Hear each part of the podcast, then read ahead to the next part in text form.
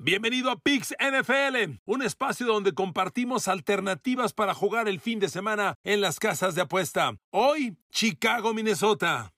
Cowboys contra Rams. Steelers contra Bills. Y Cincinnati Bengals contra los Ravens de Lamar Jackson. Queridos amigos, bienvenidos a mi podcast. Un abrazo y gracias, muchas gracias por el favor de su atención. Aquí estamos con gusto, muy agradecidos para charlar en Pix NFL y nos vamos con cuatro opciones que preparamos para ustedes. La primera, Chicago visita Minnesota. A ver, queridos amigos, la línea está Chicago como visitante, menos siete y medio, con un over-under de 44 puntos. A ver, queridos amigos, primero, yo creo que no hay que debatir mucho para concluir que Chicago, si no es el peor equipo de la NFL, es de los dos peores. O sea, lo que Chicago ha hecho este año es increíble. Y mire que su récord es 2-2. Uno diría, ah, 2-2 Chicago. Pues sí. Él todavía no entiendo cómo le ganó a San Francisco en la semana 1 y le ganó a los Giants de Nueva York la semana pasada. Para los que andan diciendo que Nueva York ya es un equipo contendiente, ¿eh? perder con Chicago. Miren amigos, algunas cifras muy básicas para entender el tamaño del fracaso que trae Chicago. A ver, su quarterback Justin Fields. Se han jugado cuatro partidos, ¿de acuerdo? Vamos a la jornada 5. Se han jugado cuatro partidos. ¿Sabe cuántos pases completos tiene Justin Fields, el quarterback de Chicago, en cuatro partidos? 34 pases completos. Es decir, promedia 8 pases completos por partido. Un coreback NFL. Trae 471 yardas en cuatro juegos, insisto. Tiene menos de 120 yardas aire por partido y obvio, obvio trae dos touchdowns, cuatro intercepciones. Y si le sirve el dato, tiene la peor línea ofensiva en términos de capturas de coreback. Ya le han pegado a Justin Field, ya lo han capturado 16 veces.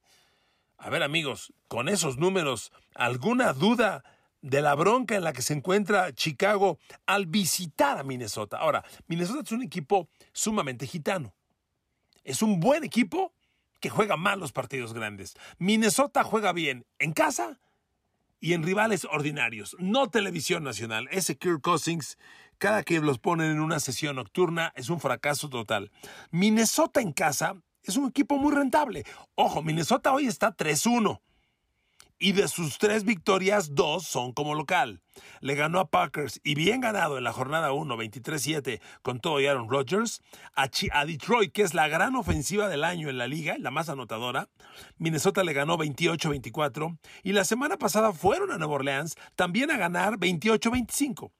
Amigos, Minnesota en casa y en un juego ordinario es sumamente rentable. Aquí la línea no la ponen Minnesota menos siete y medio. Perdón, yo tomo Minnesota, pero sin broncas. Este es mi pick. Tomo Minnesota, sí o sí. ¿De acuerdo? Y, miren, le podemos, le podemos buscar alternativas. La, línea ofensiva de Chicago, como le decía, ya trae 16 capturas de coreback permitidas.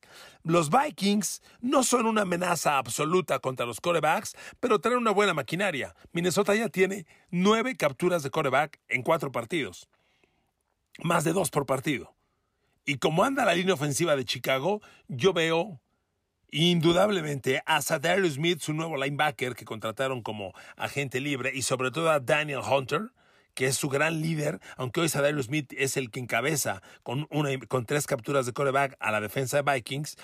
Eh, eh, le sigue como número dos Dalvin Tomlinson, que tiene una y media. Y como le decía, Daniel Hunter está ahí, es una amenaza permanente. Amigos, yo no veo cómo Chicago a la ofensiva salga vivo de este partido.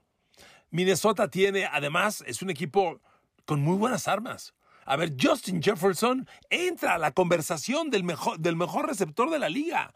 A lo mejor no lo es, pero ahí está, ¿eh?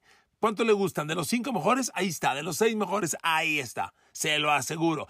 Justin Jefferson es un jugador sumamente rentable. Y el perímetro de los Chicago Bears, por Dios, amigos. La defensa de Chicago ya trae unos números patéticos. Por eso yo no le doy muchas vueltas a este partido.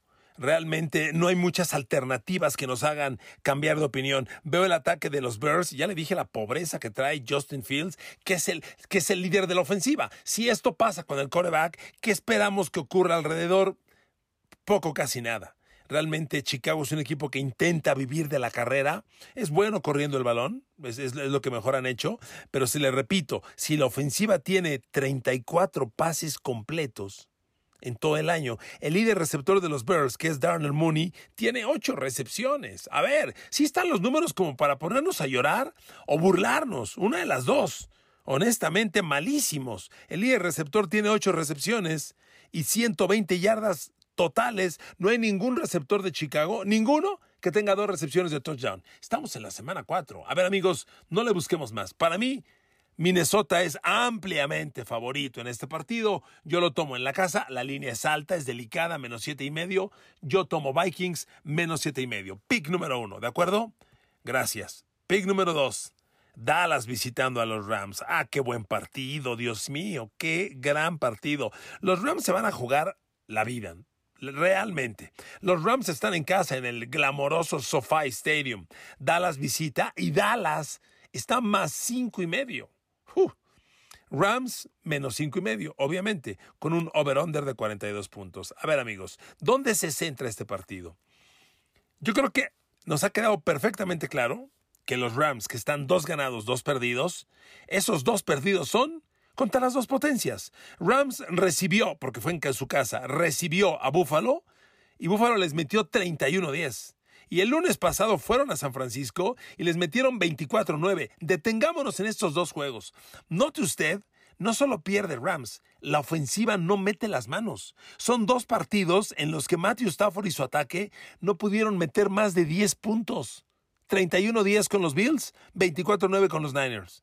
Y la defensa que trae Dallas no le pide nada a la de Buffalo y no le pide nada a la de los, los Niners, ¿eh? sinceramente. Primer tema. Segundo tema, obviamente Dallas. Dallas está enrachado. Dallas está enrachado con un Cooper Rush que ejecuta, que no hace maravillas. Yo no espero que Cooper Rush lance 450 yardas por aire y 5 touchdowns. Eso no va a ocurrir. Lo que Cooper Rush va a hacer es correr con Ezekiel Elliott y Tony Pollard entre los dos 30 veces, fácil. Lanzar pases con engaño de carrera, no, no meterse en broncas, no lanzar más de 25 pases ya, muchos. 25 pases está bien y que la defensa haga su chamba. Y aquí está un eje fundamental en este partido. La, la, línea ofensiva de los Rams está en un momento terrible, honestamente. La línea ofensiva de los Rams anda jugando muy mal, a muy mal nivel. Ha permitido 12 capturas a Matthew Stafford en cuatro partidos, 12 capturas, 3 por juego. Pero eso no es todo. 12 capturas, 15 golpes. 12 capturas y 15 golpes suman 27. A Matthew está entre cuatro partidos, 4 por 7, 28. A, 7, a Matthew Stafford le pegan 7 veces por partido los defensivos rivales. Oigan, no está fácil. Y eso contra la línea frontal de los Cowboys, que reitero, no le pide nada a la de Nick Bosa en Niners ni a la de Von Miller en Bills. A ver, los Cowboys traen 89 presiones a los corebacks rivales, 15 capturas, 22 golpes. Michael Parsons, sí, espectacular. Michael Parsons con sus 4 capturas y 6 golpes a los corebacks. Pero ya se dio cuenta que del resurgimiento de DeMarcus Lawrence tiene 3 capturas y 2 golpes a corebacks. A este ritmo, DeMarcus Lawrence va a acabar con 13, 14 capturas de coreback y Michael Parsons va a rozar las 20 entre ellos dos. Y ojo, Doran Samstrom, un jugador del que usted y yo hemos hablado varias veces, que ya tiene en Dallas cuatro temporaditas, cinco, y que lo han estado trabajando, sigue creciendo. Y Doran Samstrom ya tiene tres capturas de coreback y otros tres golpes. ¿Qué provoca esto? Y eso porque no estoy notando a Dante Fowler, que también tiene su par de capturas de coreback. ¿Qué provoca esto? Que la presión de la línea frontal defensiva de los Cowboys provenga de varios puntos. Y los Rams, que son malos en línea ofensiva, no van a poder contenerla. Joe Nothboom, el tackle izquierdo de los Rams, que está reemplazando al casi legendario Andrew Whitworth, Joe Nothboom ya permitió cinco capturas de coreback en cuatro partidos. ¡Cinco! Ahí se va a poner en esa grieta Michael Parsons. Por ahí nominalmente ataca de Marcus Lawrence. Imagínense que se alineen de Marcus Lawrence y Michael Parsons del mismo lado contra Notboom, de distintas grietas, enfrente de él. ¡Uh! Dios salve a Matthew Stafford. Es aquí donde yo estoy seguro el juego se le va a descomponer a los Rams y no hay manera de que lo, de que lo remedien. Lo único, de lo poco que le ha funcionado a Rams este año, muy poco, es la ofensiva aérea de Cooper Cup. Lo poco que ha generado Matthew Stafford es con Cooper Cup y es que es increíble. Matthew Stafford a Cooper Cup trae 42 completos de 52 lanzados. Al otro abierto, que es Allen Robinson, trae nueve pases completos de 17 lanzados. Primera pregunta, ¿en cuatro partidos le lanzas 17 veces a Allen Robinson? ¿Cuatro por juego? Y de esos 17 atrapa nueve? ¿Es el receptor 2? El cerrado Tyler Hibby, pues no está tan mal, pero honestamente no pasa nada con Tyler Hibby. Todavía no tiene touchdown, lleva 26 recepciones y se acabó. Los Rams extrañan a Vance Jefferson. Michael Skoronek no hace diferencia, tiene 12 recepciones. Y amigos, ¿qué va a provocar esto? Va a provocar que Dallas ponga a Trevon Diggs con Cooper Cup. Y ese va a ser un duelazo que usted y yo no nos podemos perder. Porque Trevon Diggs, a quien yo he criticado mucho, porque el año pasado tuvo una temporada terrible, aceptando más de mil yardas de los receptores rivales, Trevon Diggs está madurando. A ver, ya se jugaron cuatro partidos y Trevon Diggs ha permitido un pase de touchdown. Uno en cuatro partidos. ¿Cuántas yardas le han metido en cuatro partidos? Le están metiendo menos de 40 yardas por juego. Ha aceptado 156 yardas al momento. Le han completado 14 pases en cuatro juegos. Menos, menos de tres pases, menos de cuatro pases por partido. E, es muy poco. Trevon Diggs está subiendo su nivel. Y la estadística que más importa de un corner, pases defendidos, cuando metes la mano y desvías el balón. Trevon Diggs tiene seis pases defendidos. Es una cifra bien interesante. Quiero verlo con Cooper Cup. Mire, no estoy diciendo que va a blanquear a Cooper Cup. Cooper Cup va a mover el balón, va a mover las cadenas y seguramente hasta va a anotar. Pero que Trevon Diggs lo minimice, se acabó la historia. ¿Quién te va a hacer daño? Del otro lado, ¿Skoronek? Allen Robinson, no. Y con esa línea ofensiva de Rams coladera, permitiendo que llegue Michael Parsons, de Marcus Lawrence, amigos, yo tomo Dallas. Dallas más cinco y medio me encanta. Es una visita peligrosa, no está fácil, porque mal que bien vas con Rams y es el campeón, y además Rams sabe que se está jugando un partido bien importante. Si Rams pierde y amanece el lunes 2-3, va a haber mucho ruido en el equipo, mucho. Van a cuestionar a todos. Stafford está en un mal año y Sean McVay es el capitán del barco.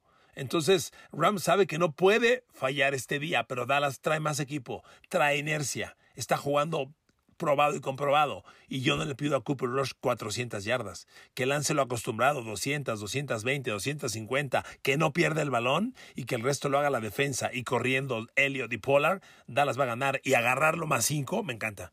¿Ok? Me encanta. Segundo pick, tomo a los Dallas Cowboys más cinco puntos, si ustedes me lo permiten.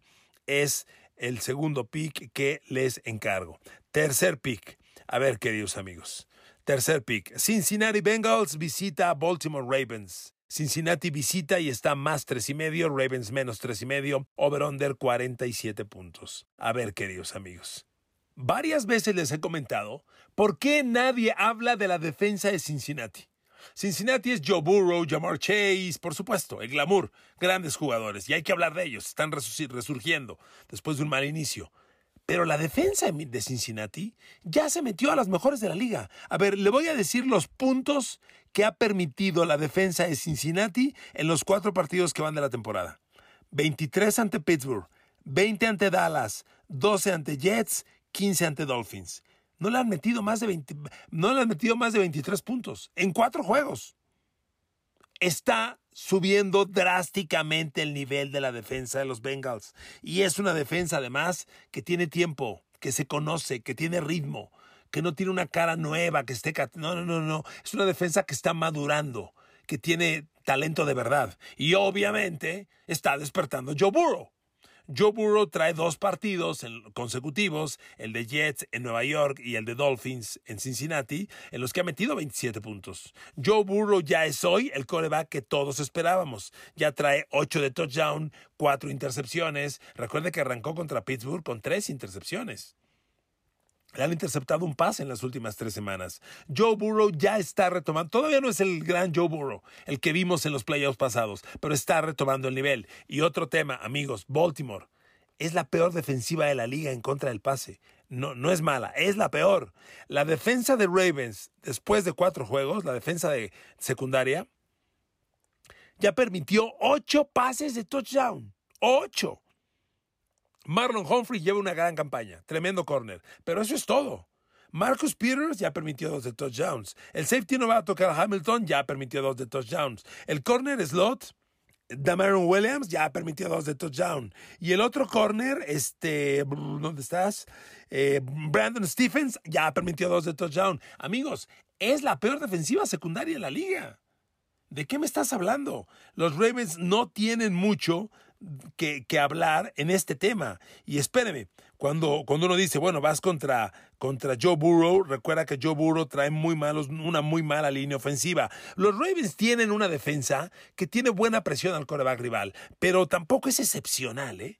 O sea, los, los, los, Ravens traen nueve capturas de coreback en cuatro partidos, que es una cifra buena, son más de dos por partido, repito, pero no hay un fenómeno. O sea, el super veterano Justin Houston tiene dos capturas, Justin Madubuike tiene dos, Patrick Quinn tiene dos, y nada más. O Odafa Owe tiene una. O sea, no es un equipo amenazante. No es Dallas con Micah Parsons y de Marcus Lawrence. No es Buffalo con Von Miller y Gregory Rousseau. No.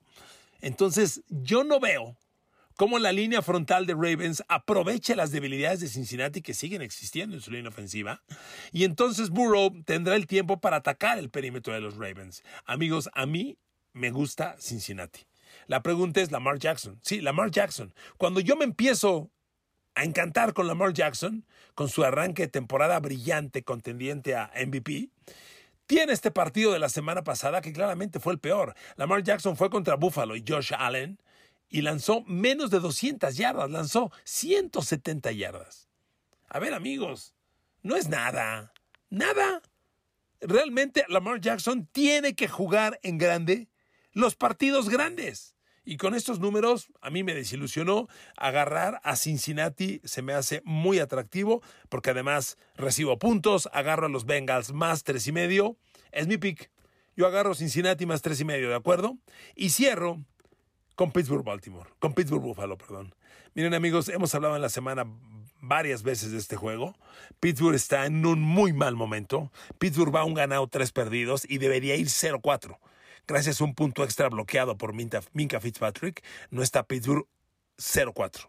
Está, está 1-3 y su ofensiva pues cambia de mando, va con Kenny Pickett. Amigos, la ofensiva de Pittsburgh, le voy a decir los puntos que ha metido las últimas tres semanas. 14, 17 y 20. No genera nada. Y el debut de Kenny Pickett es en muy malas condiciones. A ver, lo pones contra Buffalo, que tiene la línea frontal defensiva más violenta. Buffalo llega con esas 13 capturas de coreback, con una diversidad de alternativas para atacar, porque es cierto, está Von Miller, pero debo decirles que en este momento el líder de los Bills en capturas de coreback es el jovencito Gregory Rousseau está llevando una temporada fantástica, tiene cuatro capturas jugando al lado opuesto de Von Miller. Un Von Miller que sin hacer maravillas está sumando ya sus tres capturas de coreback. Pero eso no es todo. No podemos dejar de mencionar a AJ Epenesa, que ya tiene una y media capturas, o a Jordan Phillips. Ed Oliver es el que ha tenido un arranque lento porque ha estado algo lesionado. Pero amigos, hay muchas opciones. Y Pittsburgh tiene una línea ofensiva que le hemos comentado. Y y aterrizado profundamente sus tremendas debilidades. Miren amigos, este juego me gusta para over. Es el pick que yo le doy. Porque tomar a los, a los Buffalo Bills, no le di la línea, ¿verdad? Perdóneme. La línea del partido, aquí la tengo. A ver, a ver, a ver. Pittsburgh. Buffalo tiene la casa y está menos 14. Usted agarraría Pittsburgh más 14. Miren, no hay forma de que Pittsburgh con más 14 gane el juego. Pero estas líneas tan altas siempre dan un poco de miedo. Yo voy al over. ¿Qué espero? Yo espero que el juego lo rompa rápido y escandalosamente Búfalo. Y al final Pittsburgh con Kenny Pickett, que tiene herramientas para operar, va a generar, va a mover la ofensiva y va a marcar puntos. Yo veo un Búfalo en treinta y tantos y sí veo un Pittsburgh y Kenny Pickett en alrededor de 15, 20 puntos.